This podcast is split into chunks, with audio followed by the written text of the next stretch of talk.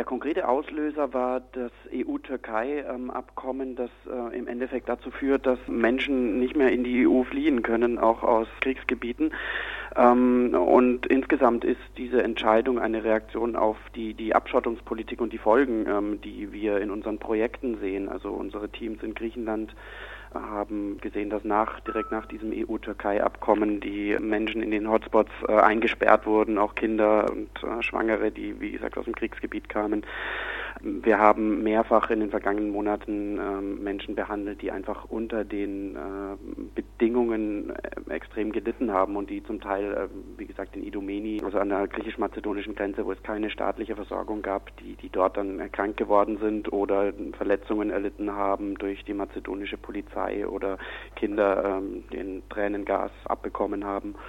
Es ist ein Protest gegen diese Politik, die Notlage für viele Menschen, für die wir in den Projekten da sind, verschärft. Bereits im März, also kurz nach dem sogenannten EU-Türkei-Deal zur Bekämpfung von Flüchtlingen und Migranten, hatte Ärzte ohne Grenzen seine Mitarbeit im Lager Moria auf Lesbos beendet.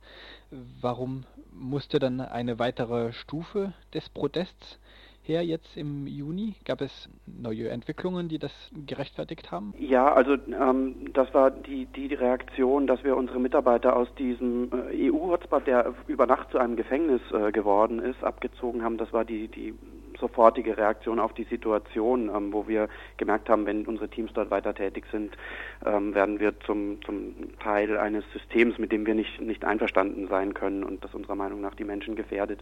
Daraufhin hat es eben in dem äh, Netzwerk von Ärzte ohne Grenzen weitere Diskussionen gegeben, wie wir ähm, auf diese Politik, die ja fortgeführt wird, ähm, reagieren wollen. Und es gibt ja auch jetzt Pläne der EU-Kommission, ähnliche Abkommen wie mit der Türkei mit ähm, 16 afrikanischen und, und, Ländern in Nahost ähm, abzuschließen, ähm, wo es darum gehen soll, dass diese Länder nur noch unterstützt werden durch Entwicklungshilfe und Handelsvergünstigungen, wenn sie praktisch Flüchtlinge schon weit vor den europäischen Grenzen ähm, aufhalten. Und da geht es auch um Länder wie Somalia oder Sudan, in denen Bürgerkrieg herrscht, mit denen jetzt äh, solche Abkommen geschlossen werden und die Europa jetzt verwenden will, um Flucht nach Europa schon frühzeitig zu unterbinden. Das ist äh, unserer Meinung nach eine verantwortungslose Politik und wir sehen jetzt schon, ähm, dass äh, die auch eine Fernwirkung äh, hat. Also ähm, wir sehen zum Beispiel, dass Menschen aus Syrien nicht mehr fliehen können, weil die Türkei, die jetzt schon äh, die meisten Flüchtlinge weltweit aufgenommen hat, ähm,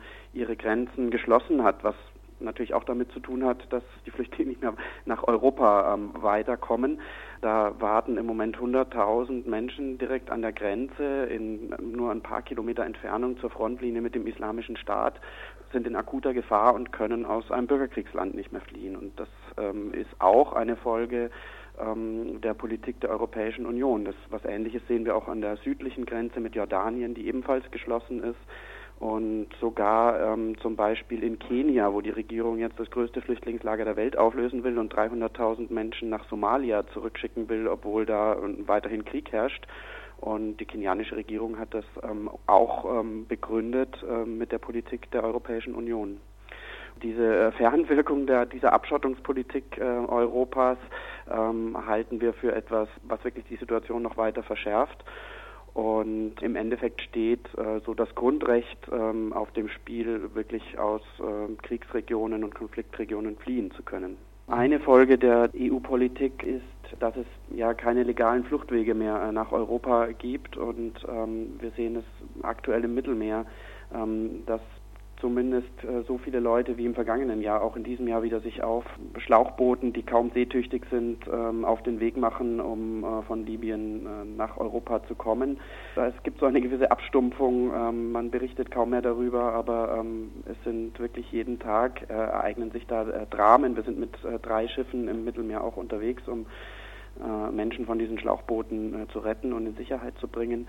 Und die Tatsache, dass dieses Jahr schon äh, 3000 Menschen fast äh, gestorben sind, ähm, ist auch eine Folge ähm, der Politik der EU, die keine legalen und sicheren Fluchtwege ähm, ermöglicht.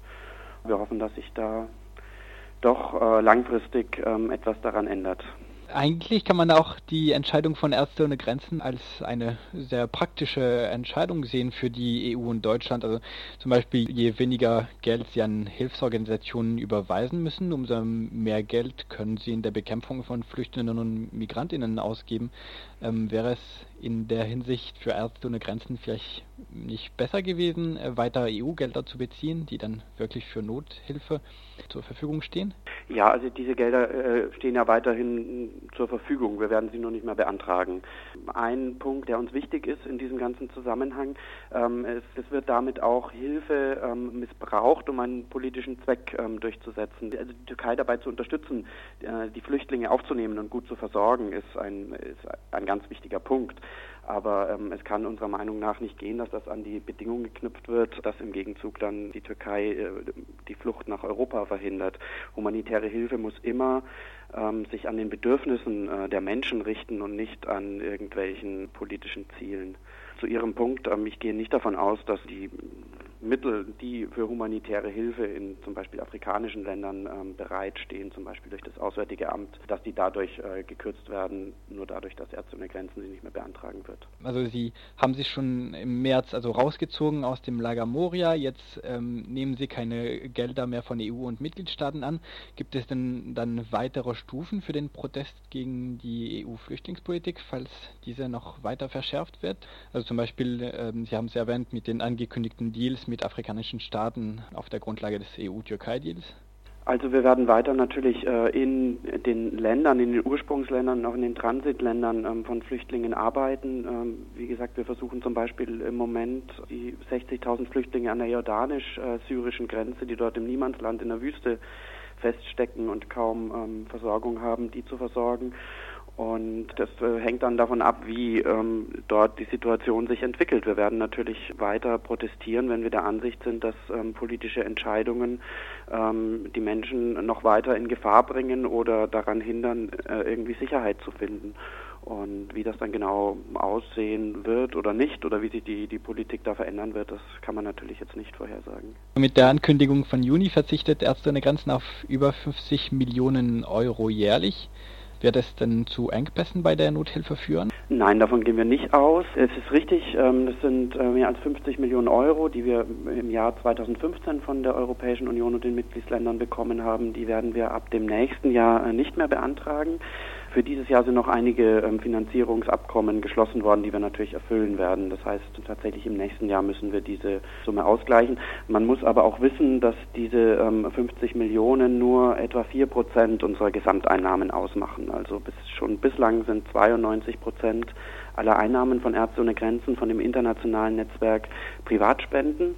Und ähm, wir werden versuchen, zusätzliche Spender ähm, äh, zu gewinnen, um äh, da auch keine Projekte jetzt einstellen zu müssen. Und also im Moment ist, ist keines unserer Projekte in afrikanischen Ländern oder sonst wo ähm, in Gefahr. Die Entscheidung liegt jetzt so fast einen Monat zurück. Die 50 Millionen Euro sieht es danach aus, dass sie von privaten Spenden gedeckt werden oder braucht es noch weitere Spenden? Wir können jetzt noch nicht äh, genau sagen, wie sich die Spendenbereitschaft auch entwickelt. Also in, in Deutschland stellen wir fest, dass es ähm, generell eine, eine große Bereitschaft gibt, unsere Arbeit zu unterstützen. Jetzt auf die Entscheidung, eben keine Gelder von den EU-Ländern mehr zu nehmen, haben wir auch sehr unterschiedliche äh, Rückmeldungen bekommen aus der Öffentlichkeit, auch von Spendern. Manche ähm, finden die Entscheidung nicht richtig. Äh, wir bekommen aber überwiegend ähm, Zuspruch und auch einige Menschen, die sagen, ich finde es richtig, dass man äh, sich auch mit dieser Politik auseinandersetzt und äh, möchte jetzt äh, zusätzlich unterstützen. Also es ist ganz unterschiedlich. Im Moment ähm, sind wir sehr froh, dass es weiterhin eine, eine große äh, Unterstützung, äh, auch finanzielle Unterstützung für unsere Arbeit in Deutschland gibt.